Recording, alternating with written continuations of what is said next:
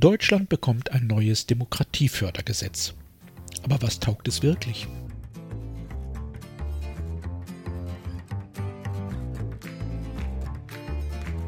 Mein Name ist Jörg Sommer und dies ist Demokratie Plus, der wöchentliche Podcast zur politischen Teilhabe.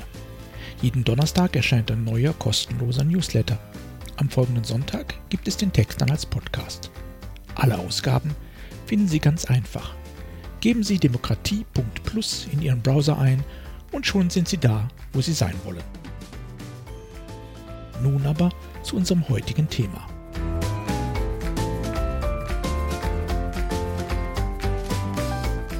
Sinnlose Kämpfe. Meet the Germans heißt ein im Ausland besonders beliebtes YouTube-Format der deutschen Welle. Die gebürtige Britin Rachel Stewart führt darin in die Eigentümlichkeiten der deutschen Kultur ein. Und da sie das mit der Brille einer Zugewanderten tut, ist das oft wunderlich, meistens komisch und manchmal ziemlich absurd. Besonders erfolgreich ist die schon vor zwei Jahren erschienene Folge Dinge, die in Deutschland verboten sind. Rachel erklärt darin, dass Zunge in Deutschland richtig teuer werden kann und Fahranfänger für das Überqueren einer roten Fußgängerampel besonders hart bestraft werden. Für uns ist das normal. Nicht-Deutsche drücken in den Kommentaren vor allem eines aus: kopfschüttelndes Unverständnis.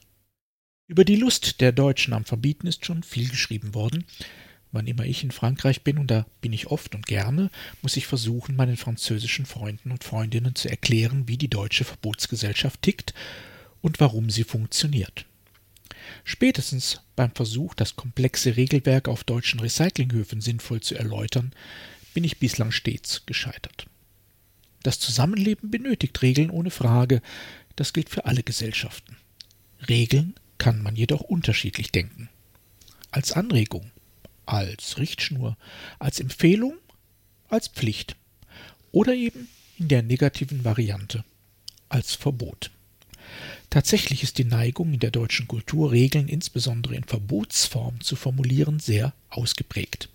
In vielen Bereichen macht das durchaus Sinn, in anderen weniger. Zum Beispiel in Fragen der Demokratie. Demokratie ist zunächst einmal ein positiv gedachtes Gesellschaftsmodell. Es geht um das Recht zur politischen Teilhabe, um Wahlen, um Gestaltung, um Diskurse und Mitwirkungsmöglichkeiten. Demokratie wird vor allem durch Rechte definiert, nicht durch Verbote. Das gilt zweifellos auch in Deutschland. Da, wo wir Demokratie leben, also eher nicht in Wirtschaft, Wissenschaft und weiten Teilen des Bildungs- und Kulturbetriebes, dort basiert sie auf der Wahrnehmung von Rechten und Möglichkeiten. Andererseits gerät unsere Demokratie zunehmend unter Druck. Ihre Institutionen, ihre Akteure, ihre Ergebnisse werden von Teilen der Bevölkerung zunehmend weniger akzeptiert. Die verbale und auch körperliche Gewalt gegen gewählte Repräsentantinnen und Repräsentanten steigt. Eine nennenswerte Zahl von Wählenden entscheidet sich für nichtdemokratische Parteien, andere verzichten gleich ganz auf ihr Wahlrecht. Manche sehen sich ja sogar nicht einmal mehr als Bürger dieses Staates, sogar waschechte Nazis werden in Teilen der Republik wieder gesellschaftsfähig. Unsere Demokratie braucht also Rückenwind. Sie muss gestärkt und gefördert werden, das ist auch den Regierenden in Berlin bewusst und deshalb wird in Regierungskreisen gerade ein Demokratiefördergesetz vorbereitet. Und jetzt wird es typisch deutsch. Die bislang kursierenden Diskussionspapiere konzentrieren sich vor allem auf ein Thema, die sogenannte Extremismusprävention. Im Fokus steht die Bekämpfung von demokratiefeindlichen Akteuren. Entsprechend äußerte sich auch die federführende Bundesinnenministerin Nancy Faeser. Menschenverachtung, Demokratiefeindlichkeit, Hass und Intoleranz zu begegnen, ist nicht allein eine Aufgabe von Polizei und Justiz formuliert sie. Nancy Faeser hat natürlich recht und auch wieder nicht. Denn eine Demokratie hat immer Feinde. Die Stärke einer Demokratie ergibt sich nie aus der Abwesenheit von Gegnern, sondern aus ihrer tiefen gesellschaftlichen Durchdringung. Eine kraftvolle Demokratie braucht dieselbe Pflege wie ein kraftvoller Körper. Beides fällt nicht vom Himmel, sondern bedarf regelmäßiger, intensiver Praxis. Wer die ganze Woche über faul auf der Haut liegt, kann am Samstag noch so viele Gewichte stemmen, der Effekt geht gegen Null. Da hilft es dann auch nicht, zweimal die Woche durchtrainierten Profis beim Fußballspielen zuzuschauen. Muskeln wachsen nicht vom Zuschauen. Und das gilt auch für die Einstellung zur Demokratie.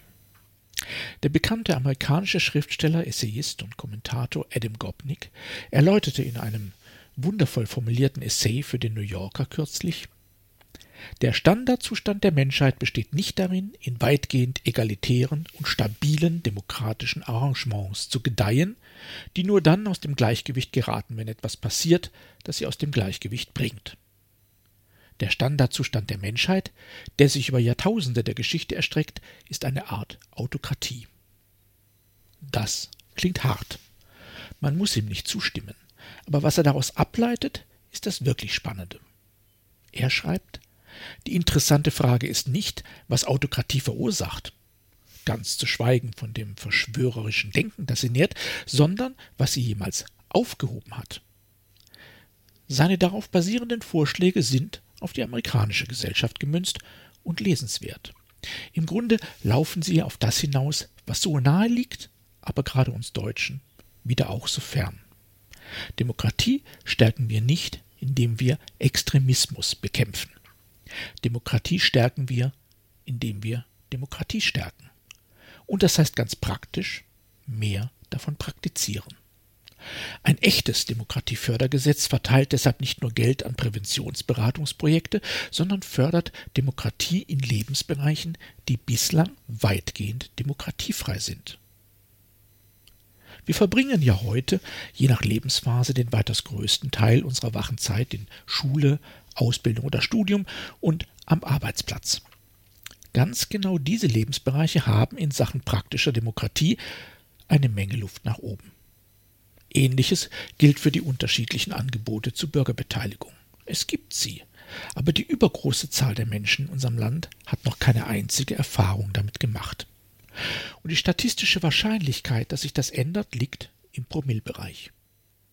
Weil zum Beispiel unsere Kommunen als idealer lebensnaher Lernort für Demokratie dafür viel zu wenig Personal und Finanzen haben. Ein Gesetz, das mehr Teilhabe in Schulen, Unternehmen und Kommunen organisiert und finanziert. Das wäre ein echtes Demokratiefördergesetz. Denn fördern ist etwas anderes als bekämpfen. Behandeln wir also unsere Demokratie ebenso, wie wir unseren Körper behandeln sollten. Wenn unsere Muskeln an Kraft verlieren und zittern, sobald wir eine Getränkekiste anheben, dann können wir ihnen das verbieten. Aber es nutzt nichts. Wir müssen schlicht mehr öfter und schwerere Kisten heben, auch wenn es weh tut. Wenn Menschen heute kein positives Verhältnis zur Demokratie verspüren, dann sollten wir uns fragen, ob wir ihnen nicht einfach zu wenig davon anbieten.